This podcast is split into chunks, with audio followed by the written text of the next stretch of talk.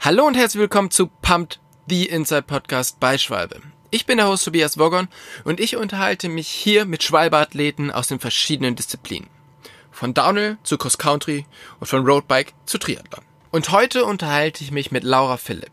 Mit der Triathletin aus Heidelberg spreche ich über ihre Saison 2020, die mit der Challenge Daytona ein sehr gutes Ende genommen hat. Ich unterhalte mich darüber, was für positive Dinge sie aus dem Jahr mit in die neue Saison nehmen kann und wie sie sich in diesem Winter auf 2021 vorbereitet. All das erfahrt ihr in dieser Folge vom Pumped.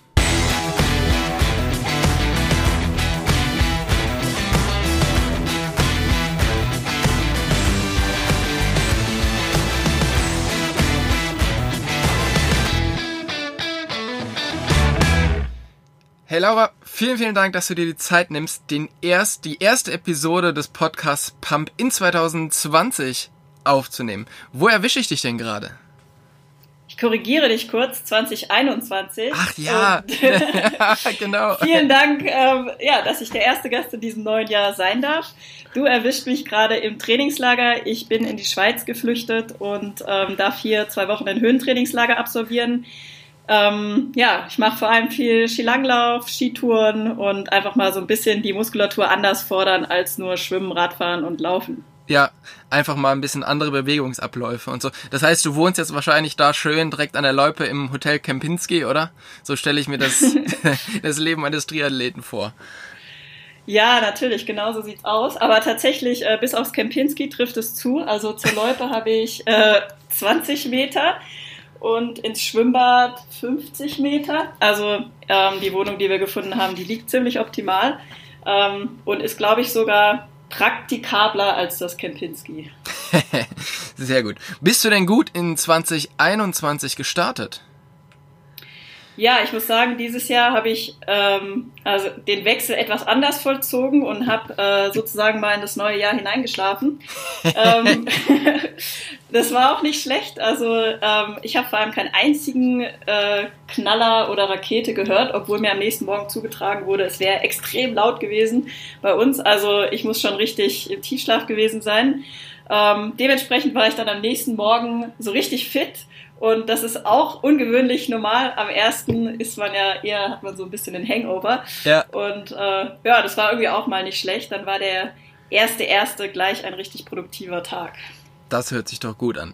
In normalen Jahren verbringen Triathleten ja sehr viel Zeit im etwas entfernteren Ausland, wo es schön warm ist und ähm, ja, wo sich auch die Regionen darauf spezialisiert haben, die, die bestmöglichen Trainingsbedingungen für Triathleten ähm, herzustellen. Wie schaut das denn dieses Jahr aus? Planst du das auch weiter wegzugehen oder müsst ihr euer, eure Trainingsorte so, so ein bisschen anpassen und ändern? Ja, also ich denke, das hängt ganz stark natürlich auch von den Reisebeschränkungen ab und von der generellen Situation.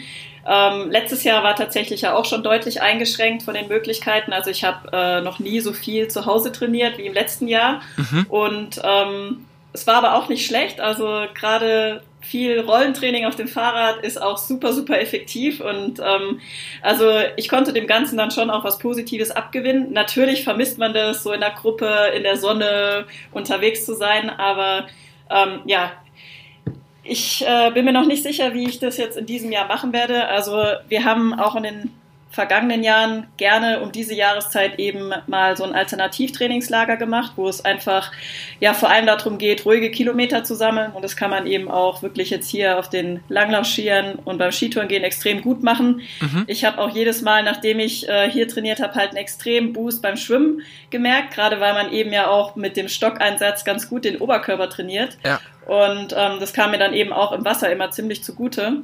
Von daher würde ich sagen, ist dieses Trainingslager läuft jetzt erstmal wie geplant sozusagen. Und zu Hause sind ja meistens so diese saure Gurkenmonate, dann ja so der Februar, vielleicht noch März. Ja. Da wäre es grundsätzlich schon schön, wenn man oder wenn ich irgendwo in die Wärme nochmal fahren könnte. Ähm, aber sollte das jetzt irgendwie nicht klappen oder einfach nicht sicher sein, dann hätte ich jetzt auch kein Problem damit, jetzt erstmal noch weiter zu Hause zu trainieren. Es ist schön, jetzt mal diesen kurzen Break zu haben, weil irgendwann kennt man die vier Wände dann halt doch auch. Ja. ähm, und ich bin zwar jetzt zu Hause auch recht viel Mountainbike gefahren, was ich auch sehr gern mache und das geht ja dann meistens auch noch deutlich besser, wenn das Wetter schlecht ist, einfach weil man auch nicht so schnell unterwegs ist. Mhm. Ähm, aber gerade so Rennradfahren oder Zeitfahrradfahren draußen bei dem Wetter oder den Temperaturen ist schon echt hardcore. Ähm, und das mache ich eigentlich nicht, weil da denke ich, ist immer die Erkältungsgefahr größer als dann der Nutzen von der Einheit. Ähm, ja. ja, von daher lasse ich es jetzt dieses Jahr erstmal auf mich zukommen. Es wäre schön, wenn ich so gegen Februar, März nochmal ein Camp hätte. Aber sollte es einfach nicht klappen, dann werde ich zu Hause kreativ. Ja, also habt ihr euch denn irgendwie schon so zwei Strategien zurechtgelegt? Weil, wie du schon gesagt hast, zu Hause jetzt rauszugehen und, und äh, Zeitfahrrad oder Rennrad zu fahren, ist ja eigentlich nicht, nicht so richtig möglich. Und selbst Mountainbiken, da sind die Einheiten ja eher wahrscheinlich kürzer, oder? Weil es ja einfach viel zu kalt ist, um, um jetzt lange draußen zu bleiben. Habt ihr euch da schon irgendwie ein bisschen was zurechtgelegt, wie ihr dann im Sommer trotzdem da das Maximum rausholt? Ja, also wir haben vor allem überlegt, ähm, gerade was jetzt so die Saisonplanung für dieses Jahr angeht, dass wir da quasi verschiedene Szenarien entwickelnd haben, ähm, weil wir natürlich erstmal jetzt nicht davon ausgehen, dass die Rennen ganz normal stattfinden können. Ähm, ich habe im Prinzip zwei Szenarien im Kopf. Das eine ist, dass ich doch relativ früh im Jahr in, mit Wettkämpfen loslegen kann. Also ich müsste auch noch einen Ironman ähm, bestenfalls gewinnen, um mich für Hawaii zu qualifizieren. Mhm. Und äh, meine Traumvorstellung wäre, dass ich das eigentlich relativ früh im Jahr machen kann, also sprich irgendwann so im März, April, Mai, ähm, damit ich dann einfach im Sommer die Freiheit habe, die Rennen starten zu können, auf die ich einfach Bock habe. Mhm. Ähm, es kann aber natürlich auch sein, dass es einfach immer wieder weiter nach hinten geschoben wird und wir erstmal keine Rennen haben und ähm, ja, da müssen wir natürlich dann auch schauen, ähm, wie wir die Zeit weiter sinnvoll nutzen. Ich habe letztes Jahr ähm, mal bin ich jetzt mal mein erstes Mountainbike-Rennen gefahren aus Spaß, weil das im Endeffekt ja einige der wenigen Rennen waren, die auch so stattgefunden haben. Ja. Und das war auch eine richtig coole Erfahrung und hat mir mega Bock gemacht. Und von daher sehe ich das eigentlich gerade so, dass wenn ich mit dem Mountainbike rausgehe, ähm, die Einheiten sind nicht so lang, da hast du recht. Ähm, also ich würde mal sagen maximal zweieinhalb Stunden. Ähm, dann ist man irgendwie durchfroren. Aber ich habe jetzt echt ähm, dieses Jahr beziehungsweise letztes Jahr jetzt auch ähm, herausgefunden, dass wirklich mit guter Kleidung und vor allem Winterradschuhen, das war jetzt sowas, das habe ich ganz neu und ich frage mich, warum ich mir das nicht schon vor zehn Jahren gekauft habe, ähm, die Füße sogar warm bleiben ähm, und man eigentlich auch noch viel besser auf dem, im Pedal steht, ohne Überschuhe und so weiter. Ja. Ähm, ja, also dass es eben auch geht und ich mir da jetzt gerade auf dem Mountainbike einfach arbeite ich noch so ein bisschen an meinen Skills weiter, weil eventuell wird die Triathlon-Saison eben weiß ich nicht, auf Mitte, Ende des Jahres geschoben und vielleicht finden Mountainbike-Rennen früher statt und äh, ja, vielleicht äh, habe ich dann Lust, da nochmal an den Start zu gehen und ähm, so habe ich einfach auch ein paar mehr Optionen, als jetzt eben nur darauf zu hoffen, dass irgendwo ein Triathlon-Rennen stattfindet. Und ähm, ja, das lässt mich eigentlich relativ zuversichtlich jetzt auf das Jahr schauen. Ich denke auf jeden Fall, dass wir mehr Rennen haben werden als im vergangenen Jahr. Mhm. Ähm, aber es wird sicher keine ganz normale Saison werden. Ja, wahrscheinlich schon, ne? Ähm, wenn wir jetzt darüber reden, wie du jetzt im Winter trainierst, also jetzt hast du ein Skitrainingslager, dann fährst du ein bisschen Mountainbike. In Deutschland sind aber jetzt alle Schwimmbäder geschlossen. Und auch das, das Laufen ist natürlich irgendwie ein bisschen schwieriger bei diesen, bei diesen Bedingungen draußen. Vor allen Dingen nicht nur schwieriger, sondern vor allen Dingen auch gefährlicher. Mit den rutschigen Wurzeln und überall liegt vielleicht ein bisschen Schnee. Wie kann man sich so einen Trainingstag bei dir vorstellen? Also wie, wie trainierst du jetzt so im Winter? Also wenn ich zu Hause bin, meinst du? Genau, ja, richtig. Ja, also ähm, tatsächlich ist es so, dass ich glaube, es ist vom Bundesland zu Bundesland unterschiedlich, aber es gibt eine Sonderregelung für Profisportler, dass die weiterhin gerade auch schwimmen durften. Das heißt, ähm, ich hatte das Glück, jetzt auch zu Hause ähm, einigermaßen regelmäßig ins Schwimmbad gehen zu können. Und ähm, ja, also somit da jetzt nicht zu viel äh, Trainingspause zu verlieren. Und äh, ja, darüber bin ich auf jeden Fall erstmal sehr dankbar, hoffe aber natürlich auch, dass ähm, die Bäder bald wieder für alle zugänglich sind, weil ja. auf Dauer wird es doch auch etwas äh, einsam. Ähm, und ja, ähm, genau, also das heißt, im Endeffekt ist mein Training zu Hause gerade relativ normal. Also ich äh, kann drei bis viermal die Woche schwimmen gehen mhm. und ähm, ja, verbringen auf dem Rad habe ich jetzt ehrlich gesagt in letzter Zeit nicht so viel Zeit verbracht, aber das war eben so ein Mix aus mal auf der Rolle sitzen, einfach so ein bisschen so Qualitätssessions, eineinhalb ja. bis zwei Stunden.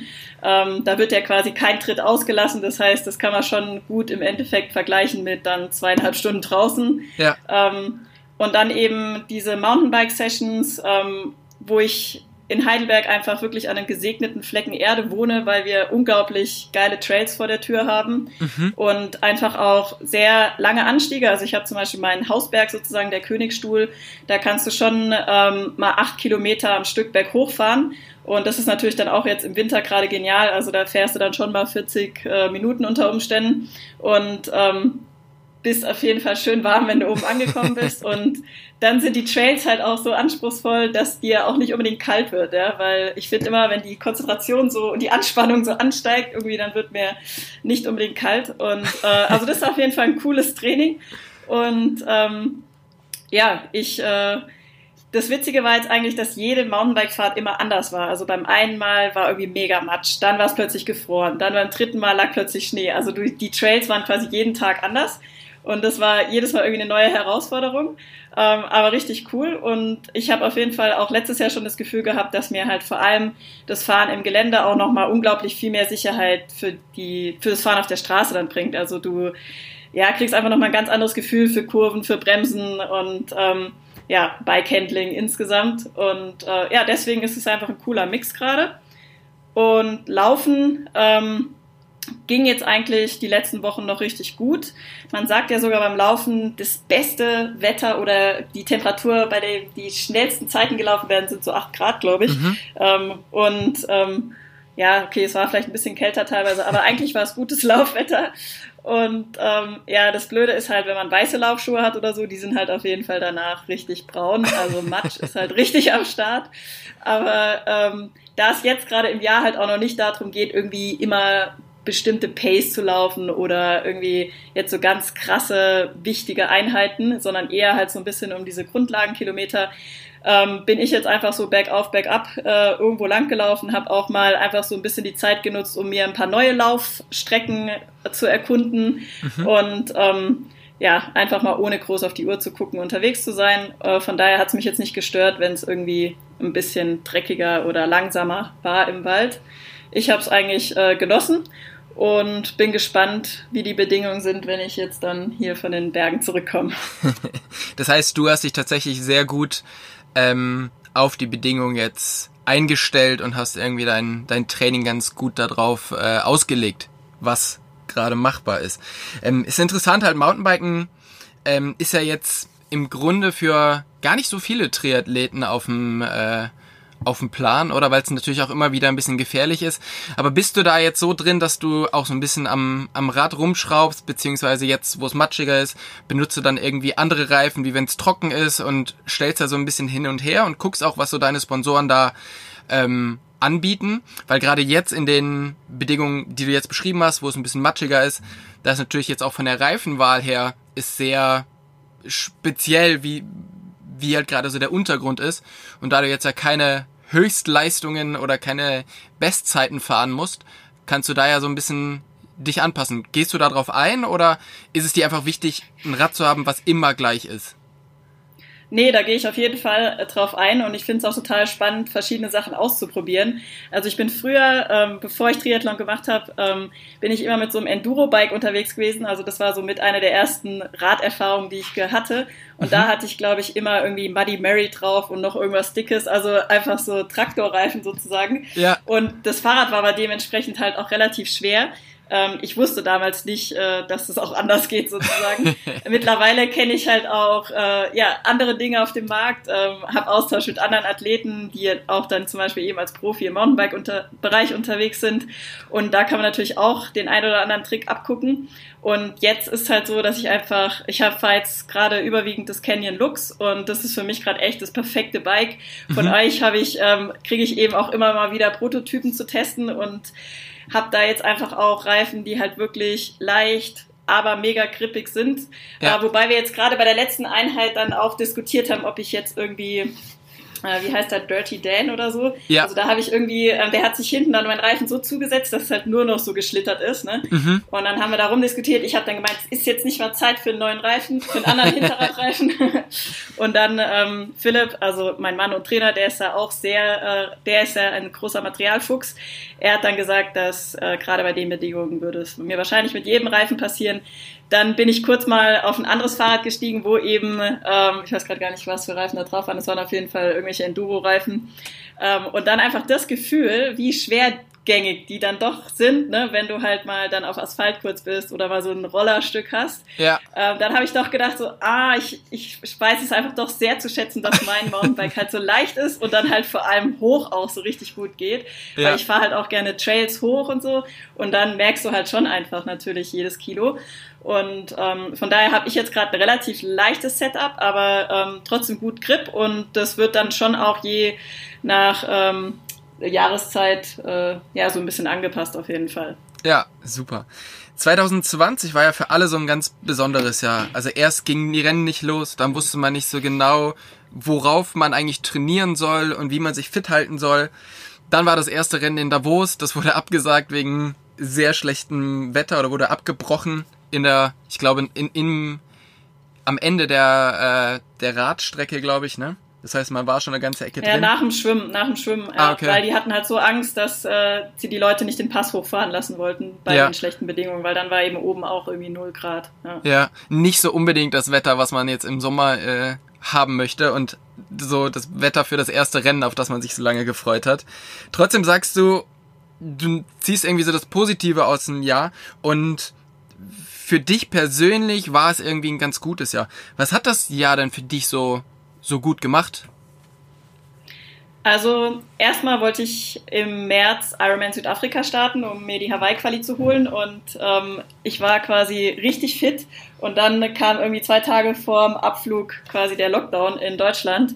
Und dann auch die Rennabsage und so weiter. Das war so für mich eigentlich der schwerste Part in 2020, also wirklich ähm, zu realisieren, okay, die ganze Fitness, die ich mir aufgebaut habe über den Winter, ist jetzt erstmal passé, wird jetzt nicht mehr gebraucht und ähm, vor allem diese Unsicherheit, dass man nicht wusste, wie geht's jetzt eben äh, weiter äh, oder was erwartet uns in diesem Jahr. Ich denke, am Anfang vom Jahr waren wir alle irgendwie noch optimistisch, dass es so im Herbst dann irgendwann äh, wieder losgeht.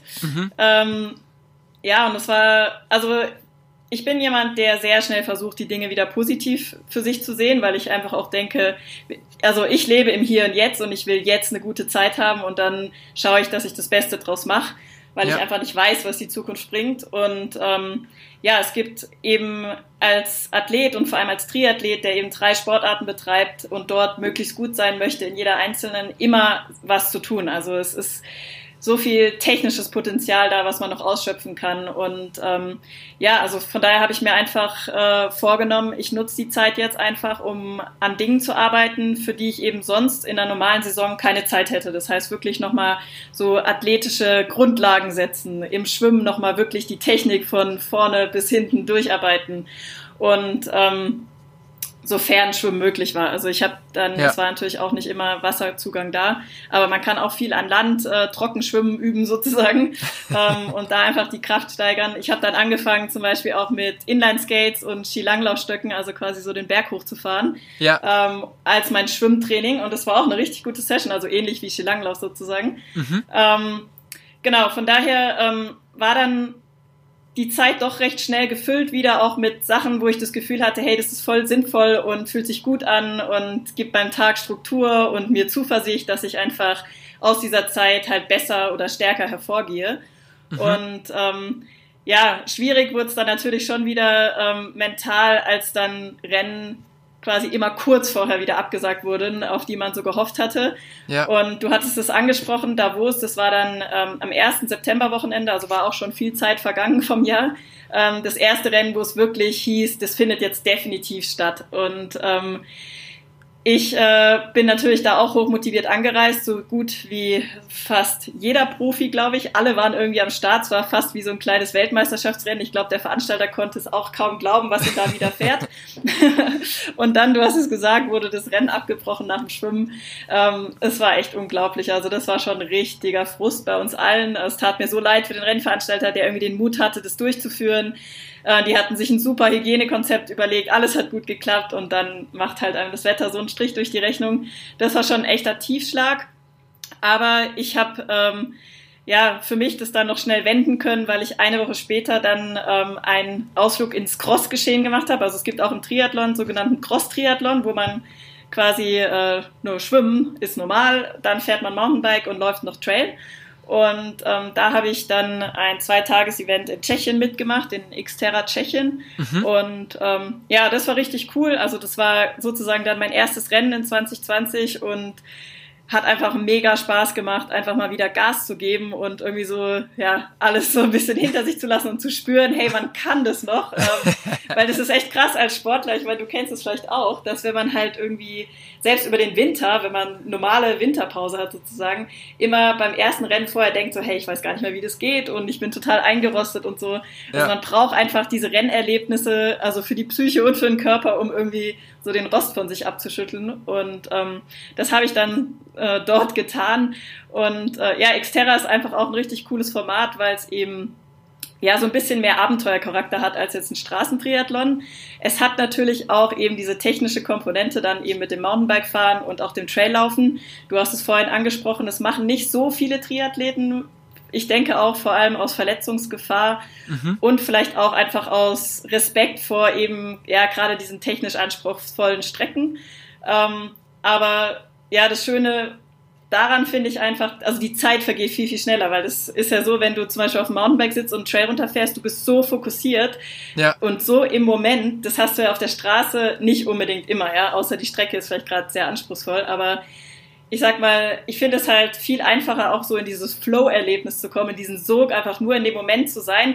Und das hast du halt, finde ich, viel mehr, wenn, wenn du halt eine anspruchsvolle Strecke hast. Genauso beim Traillaufen. Du musst auf jeden Schritt achten, ähm, weil du ständig sonst Gefahr läufst, irgendwie umzuklicken, zu stürzen. Ähm, und ähm, ja, also das ist auf jeden Fall ein sehr cooles Erlebnis für jeden Zuhörer, der ähm, da auch mal Bock drauf hat. Äh, der sollte sich mal diese Rennserie anschauen. Kann ich echt empfehlen. Und ähm, ja, dann mein zweites Rennen war dann eigentlich äh, das Mountainbike-Rennen. Da bin ich die deutschen Meisterschaften im Mountainbike-Marathon mitgefahren.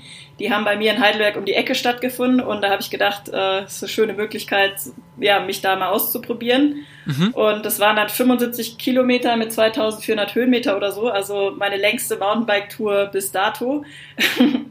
und echt auch ein hartes Erlebnis, weil äh, ja, Mountainbiken ist halt so anders als Triathlon. Im Triathlon versucht man ja immer möglichst, ähm, sich gut zu pacen, keine Spitzen reinzubringen, gerade beim Radfahren, weil man halt noch gut danach laufen möchte. Ja. Also schön Gleichmaß fahren und äh, im Mountainbike ist es halt einfach das komplette Gegenteil. Ja? Also da fährst du ja ständig Spitzen, ständig Attacken und Gleichmaß kennen die halt, glaube ich, gar nicht.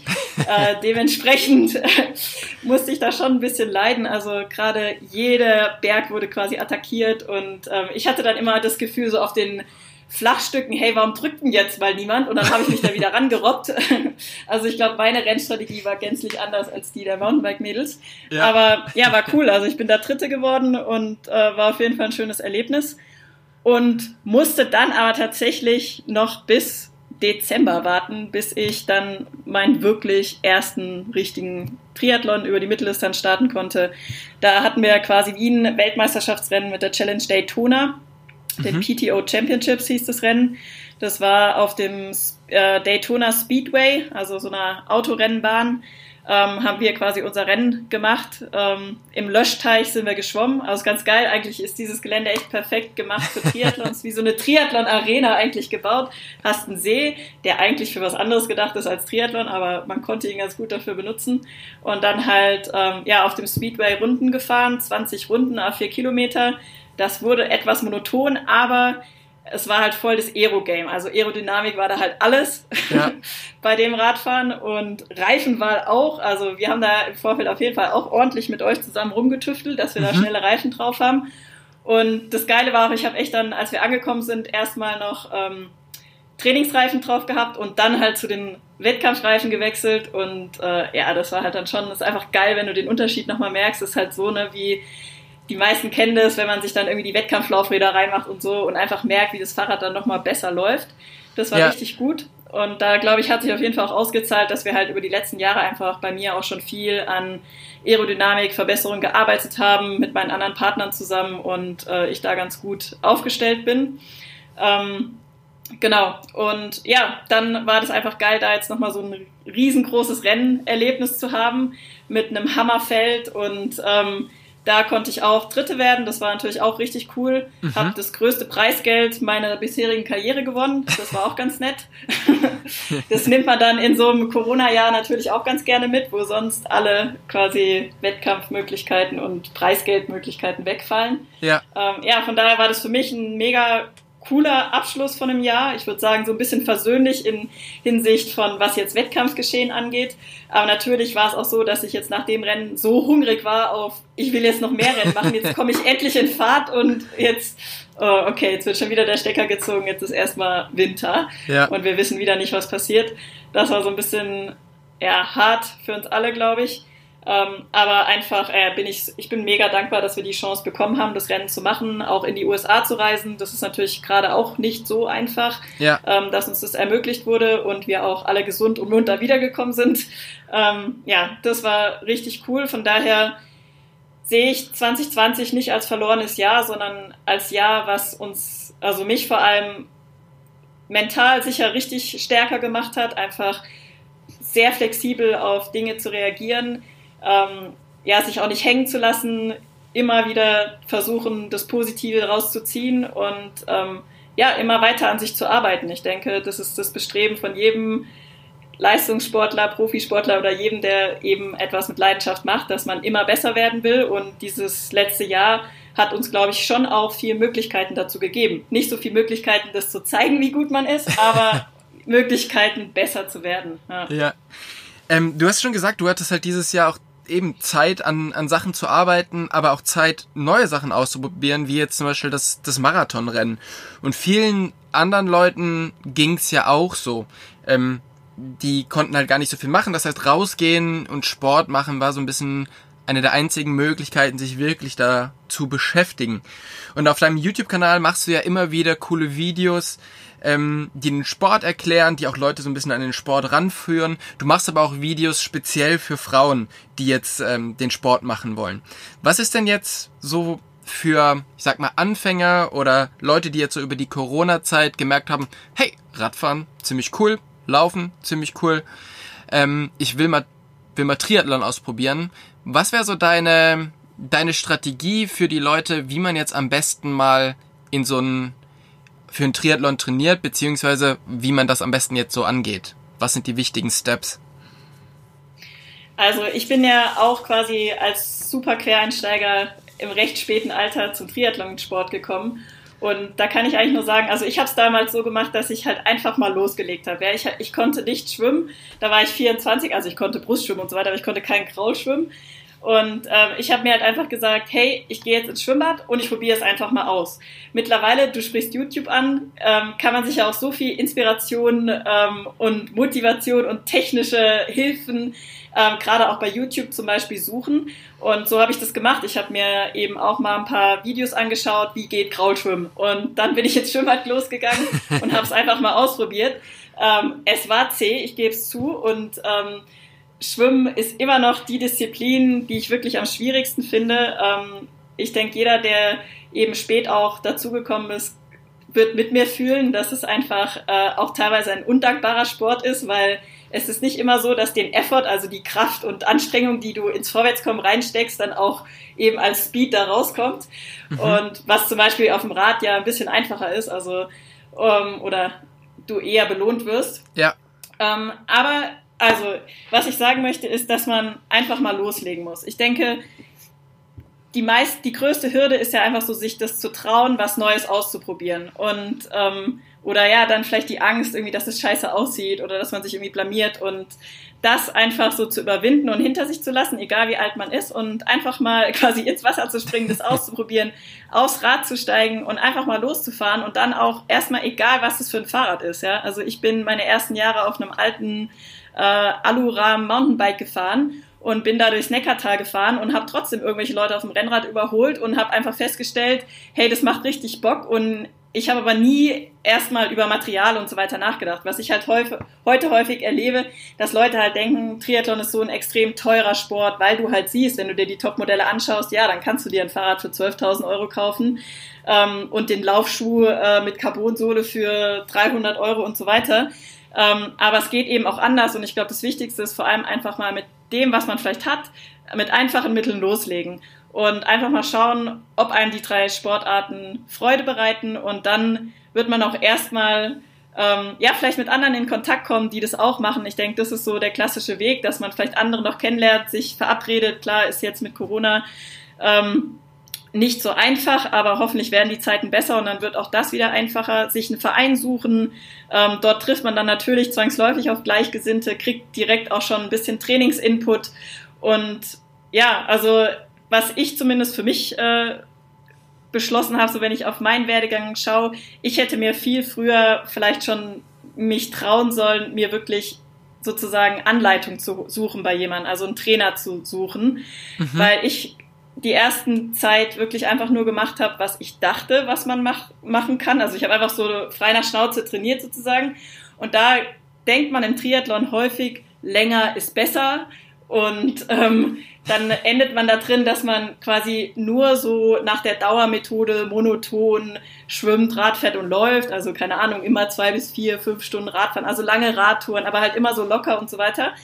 Und ähm, beim Laufen genauso, dass man eigentlich wahrscheinlich viel zu monoton und zu langsam immer das Gleiche macht und sich dadurch halt dann auch nicht wirklich weiterentwickelt und eher auch in eine Gefahr reinläuft, sich durch diese Monotonie zu verletzen. Ja? Also Triathlon ist halt schon auch eine Sportart, die einfach durch die Summe der Trainingsreize schon dazu führen kann, dass ein Körper auch müde wird und mhm. dann eben zum Beispiel den Impact vom Laufen und so weiter nicht mehr so gut verkraften kann und man dann sich eben auch verletzt.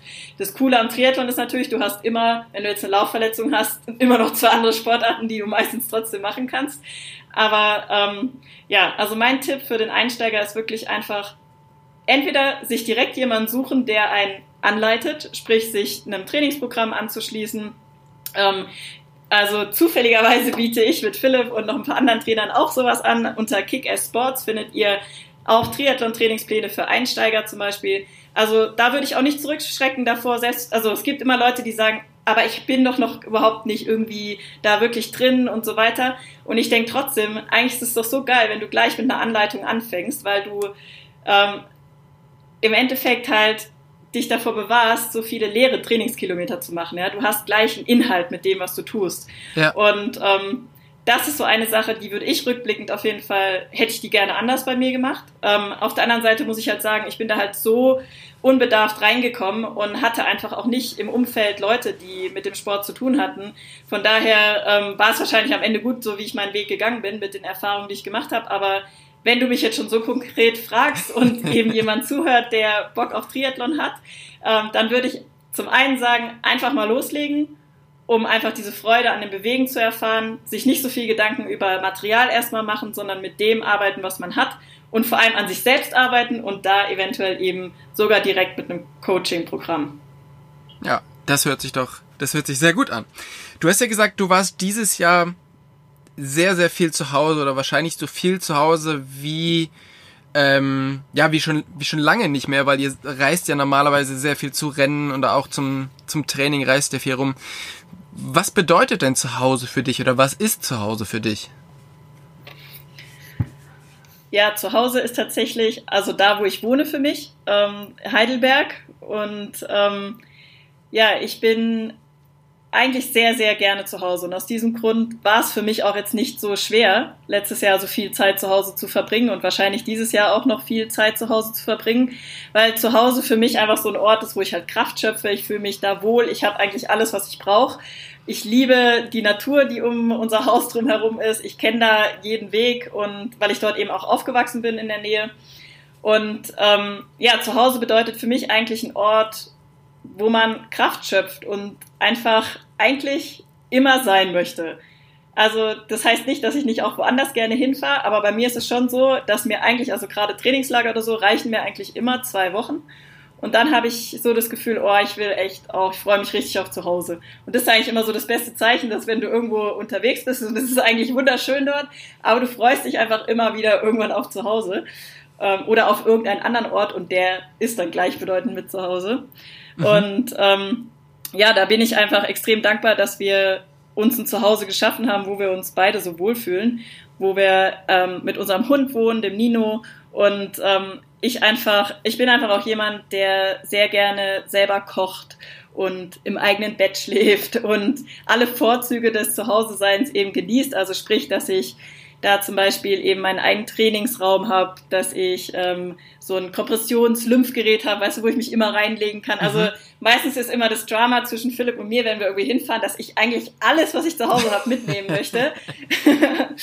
und ähm, ja, wir eigentlich mit einem LKW verreisen müssen. Ich wollte gerade sagen, ähm, ihr seid immer mit 40 Tonner unterwegs. ja, so in etwa. Nee, also ich, ich arbeite da ja an mir. Ich versuche auch äh, mit weniger auszukommen. Aber das sind eben die Vorzüge von zu Hause. Und ähm, ja, da, da bin ich gerne. Ja. Ich habe gesehen, du trainierst auch viel mit äh, Sebastian Kienle und der fährt ja auch immer mal wieder Mountainbike. Und du hast ja jetzt auch so ein bisschen mehr in das, ähm, ins Mountainbiken reingeschnuppert. Und Sebastian hat mir gesagt, er hätte halt mega Bock nach seiner Karriere aufs Enduro-Rad umzusteigen und tatsächlich mal so Enduro-Weltserienrennen oder wirklich so extremere Mountainbike-Rennen zu fahren reizt dich das auch irgendwie? Also spielst du mit dem Gedanken, da mehr zu machen und auch ähm, ja einfach mal mehr so bisschen verrücktere Sachen zu, zu tun? Also erstmal muss ich sagen, dass bisher der Sebastian davor gekniffen hat, mit mir Mountainbiken zu gehen. Ich habe ihn in der letzten Zeit mehrfach dazu eingeladen, nach Heidelberg zu kommen, mit mir zu fahren. Ähm, das steht noch aus, aber ich glaube, er hatte jetzt auch ein bisschen Sorge mit seinem Schlüsselbein, da nicht mhm. noch irgendwie was draufzusetzen. Ähm, ja, aber ähm, ich habe tatsächlich auch mit ihm schon darüber geredet, äh, weil er ja auch schon mal Cape Epic gefahren ist. Genau, ja. Äh, vor zwei Jahren, glaube ich, und äh, da auch immer viel von erzählt hat, was er so erlebt hat da. Ähm, haben wir auch schon mal gesagt, dass es geil wäre, sowas mal als Team zusammenzufahren. Also so ein Rennen zum Beispiel. Ähm, dass er jetzt Enduro fahren wollte, das ist mir jetzt neu, ähm, aber wäre natürlich auch cool. Ähm, ich glaube für mich persönlich, ich würde, mich würde es eher zum XC ziehen. Also ein Traum wäre, XC Weltcup mal zu starten. Mhm. Ähm, das ist für mich so die Rennszene, die ich richtig geil finde oder auch das Rennformat. Also gerade dieser Mix aus richtig hart Uphill und dann in Downhill und im Endeffekt sind, werden die Strecken ja auch immer, immer schwerer. Also, ja. teil, also teilweise, manche Strecken bin ich schon mal gefahren, da denkst du, okay, was ist jetzt der Unterschied zu einer Enduro-Strecke oder so? Also es ist schon krass, was die Jungs und Mädels da mit, teilweise ja auch mit ihren Hardtails äh, fahren und springen ja. und so weiter. Ähm, also das ist so der Bereich, der mich richtig reizen würde. Ähm, das Problem, ähm, ich weiß nicht, ob es dem Sebastian auch so geht, wenn man eben einmal Profisportler ist, äh, dann will man ja immer alles gleich irgendwie wieder auch so voll ambitioniert und am liebsten wieder als Profi machen.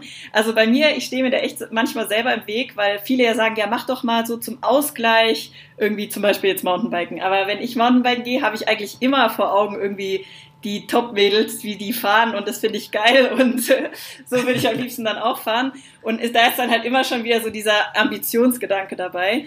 Ähm, ja. Ich weiß nicht, ob ich den irgendwann dann mal ablegen kann. Also ich hoffe, dass es irgendwann passiert, weil sonst werde ich, glaube ich, äh, eine sehr anstrengende ältere Frau irgendwann.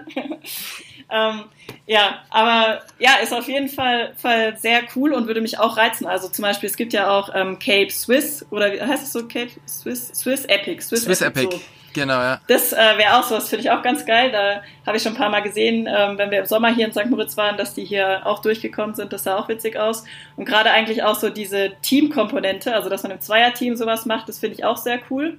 Ich glaube, ja. Das kann dann in beide Richtungen gehen. Entweder man liebt sich danach oder man redet kein Wort mehr miteinander und verstreitet sich. Also da habe ich auch schon die wildesten Geschichten gehört. Aber das ist ja gerade sowas, was im Triathlon eigentlich nicht vorhanden ist. Also so Teamsport jeder einzelne Athlet braucht ein starkes Team hinter sich, aber im Rennen ist man ja immer Konkurrent und gerade mal sowas ja. zusammen zu machen und so füreinander zu arbeiten, das äh, fände ich schon auch richtig cool.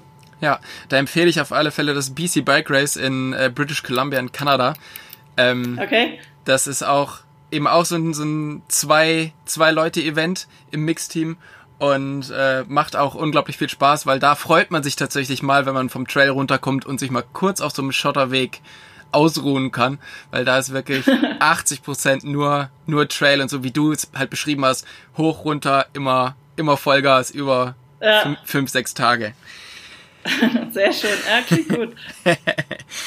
ähm, du hast ja schon erzählt, du warst bei der Challenge Daytona und das ist halt in diesem legendären ähm, Daytona Center of Racing, wo normalerweise NASCAR-Rennen bestritten werden. Also eine wahnsinnige Kulisse. Und dann bist du da auch noch so weit vorne gelandet vor diesen riesen Rängen, die waren natürlich jetzt leer, aber trotzdem ist, macht das natürlich Eindruck und äh, ist halt wahrscheinlich ein ganz spezielles Gefühl. Wie wichtig war es für dich wirklich, das, das letzte Rennen der Saison so gut zu bestreiten? Und wie viel Motivation gibt dir das jetzt auch für, für die nächste Saison?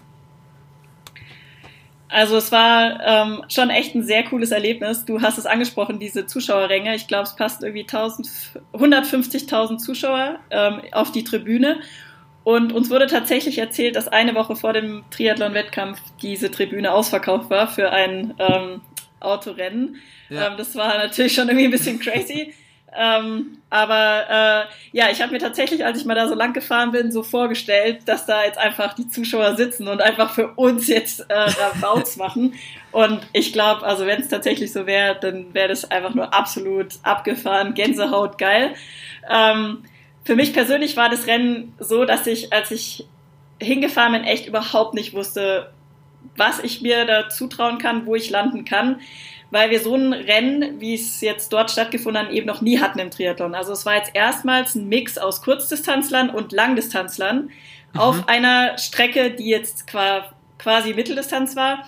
Aber das Problem ist eben, dass Kurzdistanzler, die haben, die machen ja normal nur olympischen Triathlon, also eine viel kürzere Strecke als wir und mhm. haben dementsprechend viel mehr Speed. und dieses, dieses Rennformat mit der Distanz, zwei Kilometer schwimmen, 80 Rad, 20 laufen, äh, 18 laufen, ist halt noch nicht so lang, also jetzt nicht so lang wie ein Ironman, so mhm. dass die halt diesen Speed schon noch mitgehen können. Und ähm, das war jetzt halt so, dass der Rennveranstalter eben über Wildcards und so weiter halt so ein komplettes Mix an Athleten da an die Startlinie gebracht haben, weil sie halt einfach gesagt haben, wir wollen einfach so viel wie möglich jetzt die Leuten die Möglichkeit geben zu starten und da halt so ein richtig äh, starkes, actiongeladenes Starterfeld haben. Und ähm, ja, das hat es aber halt total schwer gemacht, irgendwie das Ganze einzuschätzen. Ähm, ich wusste, dass ich vermutlich nicht vorne aus dem Wasser komme und erstmal eine Aufholjagd starten muss. Und ähm, so war es dann auch.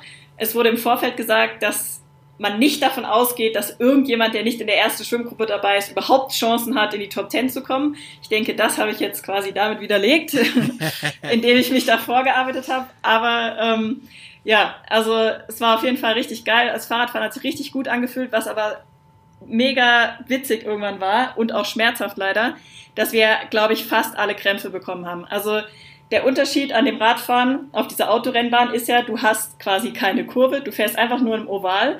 Du mhm. musst dich so klein wie möglich auf deinem Aerolenker da reinfalten, damit du so aerodynamisch wie möglich bist. Und jedes Aufstehen aus dem äh, oder mal aus dem Sattel rausgehen und so weiter kostet dich halt im Endeffekt direkt Speed. Ja? ja. Und demnach versuchst du halt die ganze Zeit da in dem Aerolenker reingedrückt zu sein und eben nicht aufzustehen. Ich hatte auch extra alle Verpflegung, die ich brauchte, mir schon irgendwie ans Fahrrad gepackt, dass ich auch nicht an der Verpflegungsstation irgendwie eine Flasche annehmen muss oder so, weil das halt alles Zeit kostet. Ja. Und das waren wir halt im Endeffekt, also die meisten Athleten einfach muskulär nicht gewöhnt. Also ich hätte nicht gedacht, dass das einen so hart trifft. Also wir haben halt alle quasi so hinten, hintere Oberschenkel, Adduktoren, so ab einer Stunde Radrennzeit sozusagen, boom, kam das plötzlich, dass einfach alles weht hat. Ich einfach nicht mehr das Gefühl hatte, ich konnte nicht mehr treten. Irgendwie ist das interessant, es geht ja dann trotzdem immer noch weiter, ja aber halt nicht mehr so geschmeidig wie vorher. Und das Geile war, ich habe es dann bei dem Rennen der Männer gesehen, dass dann wirklich auch Jungs abgestiegen sind vom Rad. Die haben sich dann neben dieses Radoval auf dem Gras gelegt und sich den Arsch festgehalten und so, weil sie so Schmerzen hatten. Also es waren echt die witzigsten Szenen dabei und das Krasse war dann halt mit diesen vorpanierten Beinen dann zum Laufen zu gehen. Also ich weiß noch, ich bin vom Rad gestiegen und habe echt so gedacht, so, oh mein Gott, das war's jetzt. Ich glaube, ich, äh, ich krabbel gleich noch. Und ja. ähm, ich wusste aber zu dem Zeitpunkt, okay, ich hatte mich jetzt auf dem Rad recht gut nach vorne gearbeitet und bin jetzt ungefähr so in den Top 5 und also ich, bei dem Rennen, wo es halt einfach um so viel Preisgeld auch ging, hey, da lohnt sich jetzt echt, um alles zu kämpfen, einfach mal loslaufen, schauen, den anderen geht's vielleicht genauso. Und ähm, ja, dann wurde es zum Glück echt mit Kilometer, von Kilometer zu Kilometer besser mit meinen Laufbeinen. Ähm, das war erstaunlich. Also das war wieder so ein Moment, wo man halt einfach, den man für sich abspeichern muss, als okay, es lohnt sich einfach immer, immer weiterzumachen, egal wie schlecht es einem geht. Das Blatt kann sich schon noch drehen. Ja. Und ähm, genau, das war das Coole an dem Erlebnis und äh, an dem Rennen, ja, und dass ich das so für mich überwunden habe, mental, sage ich mal, und physisch, da trotzdem die Beine heben konnte und gelaufen bin. Und ähm, ja, das äh, Verrückte war eigentlich, dass ich die ganze Zeit im Rennen nicht wusste, auf welchem Platz ich lieg. Also für die Zuschauer zu Hause war es extrem leicht nachvollziehbar, weil die hatten quasi die ganze Zeit so ein Leaderboard von den Top 20 und die konnten auf Sekunden genau sehen, wer wo wie liegt, wie schnell mhm. läuft, fährt und so weiter. Als Athlet hatte ich aber keine Ahnung davon und es hat halt im Rennverlauf auch immer ist es dazu gekommen, dass ich zum Beispiel Athleten geleppt habe auf dem Rad oder so. Das ja. heißt, ich war mir aber manchmal auch nicht sicher, habe ich die jetzt eingeholt oder habe ich die jetzt geleppt zum Beispiel. und ähm, ich war dann halt im Ziel und habe dann quasi erfahren, dass ich Dritte geworden bin und ähm, ja, also im Nachhinein denke ich mir halt so, es ist schon ein bisschen schade, dass ich das nicht äh, wusste auch, weil manchmal ähm, verleiht einem das ja auch so ein bisschen eine zweite Luft. Zwischenzeitlich lag ich mal auf Platz zwei, bis dann Anna Haug an mir vorbeigeflogen ist. Ja. Ähm, wenn man sowas eben weiß, ne, das gibt einem ja manchmal nochmal so ein bisschen Rückenwind. Ähm, aber ja, am Ende hätte, wäre, wenn. Ähm, ich bin extrem zufrieden mit meinem Rennen. Also ich weiß, da geht noch mehr. Also vor allem, wenn ich mich vielleicht noch besser darauf vorbereite, die Muskulatur vor allem eben diese Zeitfahrposition so äh, extrem eben zu halten. Und ähm, ja, von daher habe ich für mich das Beste rausgeholt und ähm, extrem viel Motivation für mich mitgenommen jetzt für dieses Jahr, weil ich einfach gesehen habe, hey, geil, ich kann da vorne dabei sein, ich kann das noch und ähm, ich weiß, was es braucht, um vielleicht noch weiter nach vorne zu kommen. Und ähm, darauf möchte ich mich jetzt vorbereiten und daran arbeiten. Und äh, ja, auf den Weg freue ich mich jetzt einfach. Das hört sich sehr gut an. Hey, Laura, vielen, vielen Dank für deine Zeit. Ich hoffe, du hast ähm, ja eine gute Zeit noch in deinem Trainingslager und dass dir dann bis zum Anfang der Saison alles super gut gelingt. Und dann hören wir uns nächstes Jahr, wenn du in der Saison bist, nochmal wieder. Und ähm, ich bin gespannt, wie es dir dann geht und wie fit du aus dem Winter kommst. Vielen Dank für deine Vielen, Zeit. Ja, danke an dich, danke an alle Zuhörer und ja, auch einen guten Start ins neue Jahr. Danke. Tschüss. Ciao.